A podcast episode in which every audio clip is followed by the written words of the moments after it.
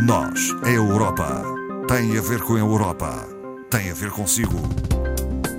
À sexta, uma reflexão sobre a atualidade europeia. Iniciamos mais uma emissão do Nós Europa. Connosco está Marco Teles, do Centro de Informação Europe Direct Madeira. Boa tarde. Boa tarde, Marta. Marco Teles, vamos voltar a falar do Brexit, apenas para assinalar um momento histórico, não é? Não, exato, acho que, eh, e desde logo uh, estávamos aqui a falar em off, que de facto este é o primeiro programa do Nós Europa uhum. numa União Europeia há 27. Uh, nós de facto já falamos, temos acompanhado este processo desde, desde o início, desde 2016, quando houve o, o, referendo.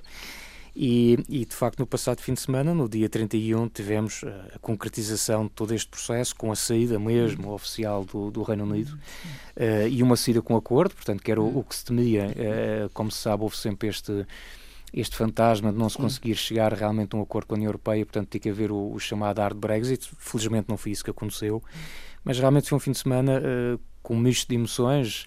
Algumas Sim. pessoas. Uh, Sim. Uh, regozijaram-se. Espero que a minoria satisfeitos por, por, esta situação.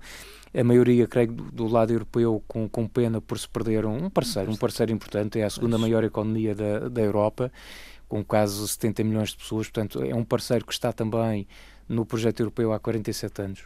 Hum. É, portanto, tem, obviamente, dado o seu contributo e e que marca um capítulo novo, porque nós, eh, de facto, desde o início da União Europeia, da década de 50 até agora, uma história de praticamente 70 anos, em que iniciamos um projeto a 6, crescemos para 9, eh, para 10, para 12 sim, e por aí sim, fora sim. até chegarmos aos 28, 28, com a entrada da Croácia em 2013 e pela primeira vez nesta história nós perdemos um Estado-membro. Uhum. Portanto, isto é algo de inédito, nunca tinha acontecido. E a verdade é que não estávamos preparados para este não, processo. Uh, não, quer dizer, institucionalmente sim, uh, havia aqui por força do Tratado de Lisboa o artigo 50 que previa já esta situação de um, de um Estado-membro poder pedir a sua saída uh, do projeto europeu. Uh, mas de facto, obviamente, não estávamos preparados uh, e isto criou, e, bem, enfim, até o, o, tempo que levou a chegar a este uhum. acordo de três anos mostra isso mesmo, não é? Portanto, foram negociações bastante difíceis. Uhum eh, de referir ainda que não se fala tanto neste momento de que esta saída do Reino Unido possa ser digamos, o início do desmembrar da União Europeia, mas falou-se a dada altura. Falou-se, sim, uh, sobretudo por, por, parte dos eurocéticos, um hum. bocadinho a uh, vender, passa a expressão, a ideia de que saía um e depois logo a seguir sim. um outro. Era o desastre. Eu não, eu não, não, não acho, não partilho dessa hum. opinião, acho que Uh, são muitas as, incertezas em relação ao, ao, ao, presente, ao futuro imediato que aí vem. Eh, quer para o lado da União Europeia, mas sobretudo, acho eu, para o lado do Reino uhum. Unido. Mas isto não é o fim nem do Reino Unido nem o fim da União claro. Europeia. Portanto, o projeto continua e, e, e, portanto, do ponto de vista prático, eh, na verdade, há aqui apenas três aspectos Sim. que me parecem eh, importantes de referir, que é, por um lado, como já falamos no último programa também, até dezembro deste ano nós estamos no tal regime, no, tal transição. período de transição, o, que quer dizer do ponto de vista prático, nada muda, nós continuamos exatamente igual ao que era antes do dia 31 de janeiro, ou do dia 1 de fevereiro, se uhum. quiserem. Ou seja, em termos de circulação das pessoas, quer sejam europeus no Reino Unido ou britânicos na Europa, mantém-se tudo igual. Eh, estou-me a lembrar do ponto de vista prático, eventualmente, por exemplo, dos britânicos que estão agora a pedir os passaportes, que possam pedir passaportes, já não têm o passaporte uh, futuro, uh, Bordeaux, que é comum a todos os europeus, passam a ter um passaporte azul, Único, que sim. é uma especificação lá do, do, dos britânicos mas do ponto de vista eh, funcional eles continuam a poder entrar no espaço europeu, como nós também podemos entrar no Reino Unido apenas com o nosso cartão de cidadão. A outra questão é a composição do Parlamento Europeu. Aí sim, se alterou aí um pouco. temos de facto uma alteração concreta de imediato uh, decorrente deste, desta situação do Brexit, que foi uh, algo que de resto nós também já tínhamos falado cá, porque isto não, uh, este arranjo, digamos assim, já tinha sido tomado uh, em 2018, esta decisão, que é o que fazer com os 73 lugares vagos, deixados vagos pela saída dos eurodeputados britânicos que uh, a Marta recorda-se isto Sim. com certeza. Nós, ano passado, quando estávamos a discutir as eleições europeias, falávamos até que se calhar não haveria eleições no, no, no, no Reino, Unido, Unido, porque não fazia sentido nenhum porque estávamos aí, mas, mas uma houve. vez que não houve realmente a tal saída como estava Formal. prevista para o 29 de março, teve que se avançar e eleger eurodeputados. Portanto, há 73 lugares que ficam vagos e então a decisão foi, uh, portanto, desses 73, 27 foram redistribuídos por 14 Estados-membros uhum. e de acordo com aquele princípio que já aqui falamos da, da proporcionalidade uh, uh, degressiva, isto é, cada país faz representar, cada Estado-membro está representado no Parlamento Europeu por um X número de deputados que vai ao encontro da dimensão demográfica desse país, por isso é que a Alemanha é o país com a maior representação no Parlamento Europeu, tem 96 deputados, mas também tem Sim. 80 milhões de habitantes, e Malta só tem 6 deputados no Parlamento Europeu porque tem 400 tem mil habitantes. habitantes. E, portanto, havia aqui alguns países que nos últimos anos viram a sua população crescer, hum. mas não tinha havido alteração no número de deputados. Mantinham-se Mantinham sempre iguais. Ou seja, o caso da França e de Espanha são dois bons exemplos que vão ganhar agora 5 hum. novos deputados no Parlamento Europeu. E há mais alguns Estados-membros que também ganham 3, uh, 2, 1 um deputado. A maioria fica exatamente como está, é o caso do nosso país.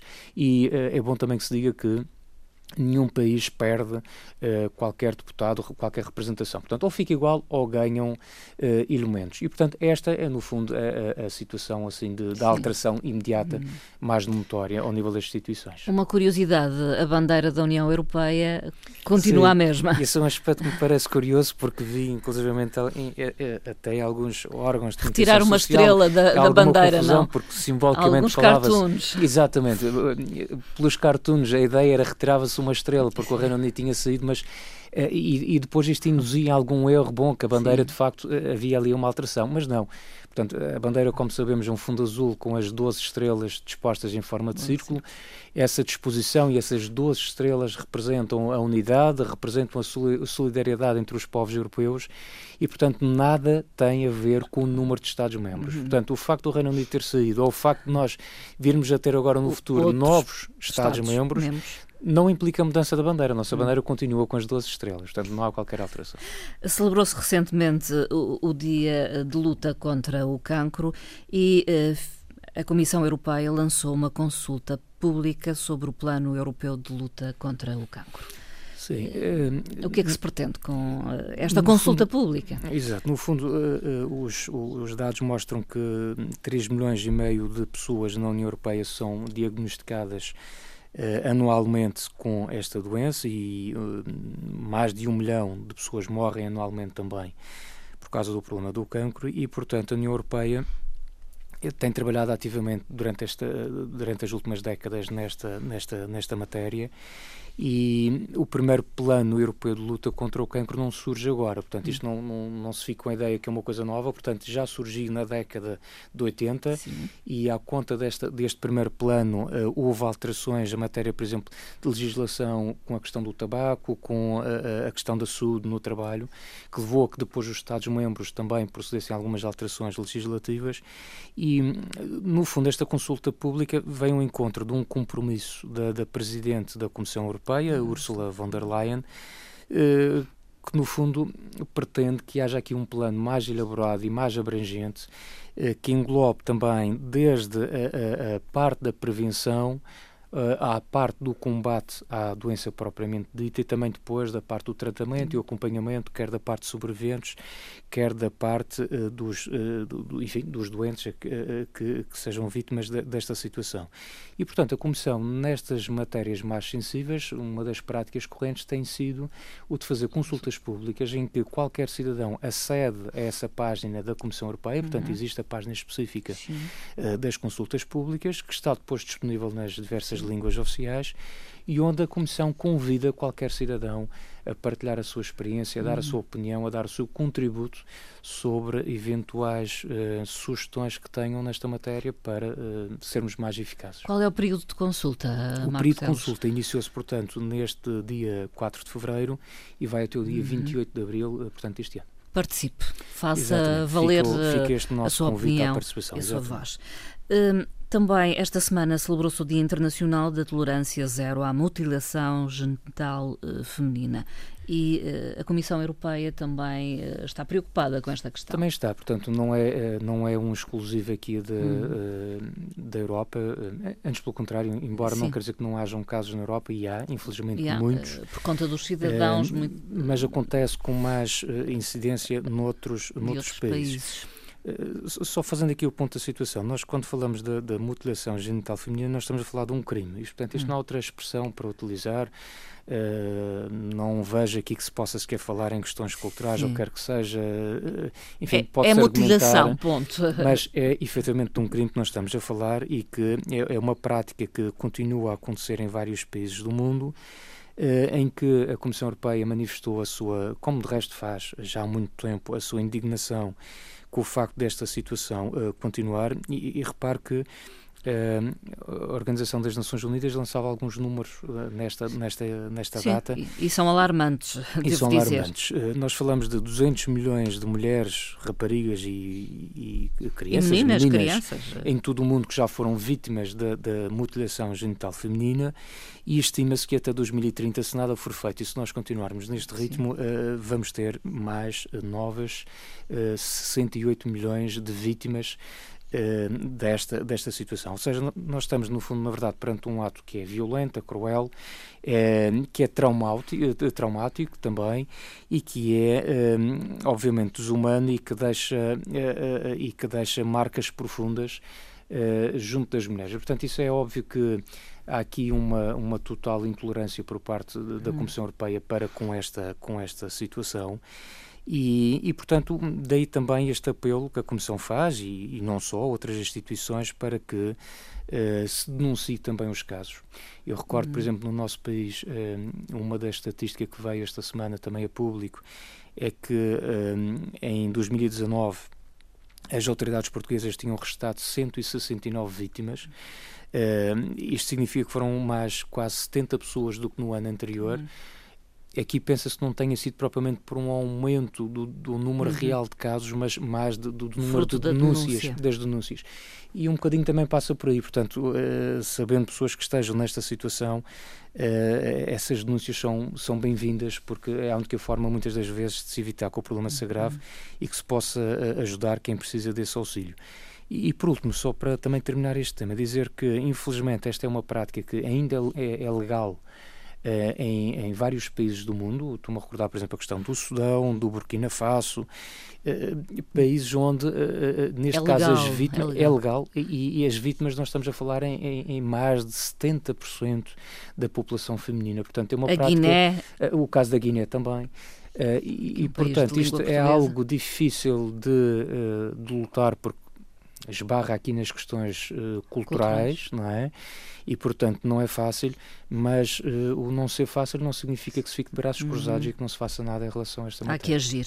Há que agir, exato. Uh, hoje celebra-se os 28 anos da assinatura do Tratado de Maastricht. Sim, um, apenas uh, começou-se aqui o programa com a recordar um, um, elemento histórico que foi o Brexit. Bom, terminamos então a recordar também um, a dizer que já lá vão 28 anos desde a assinatura deste tratado, também conhecido como o Tratado da União Europeia.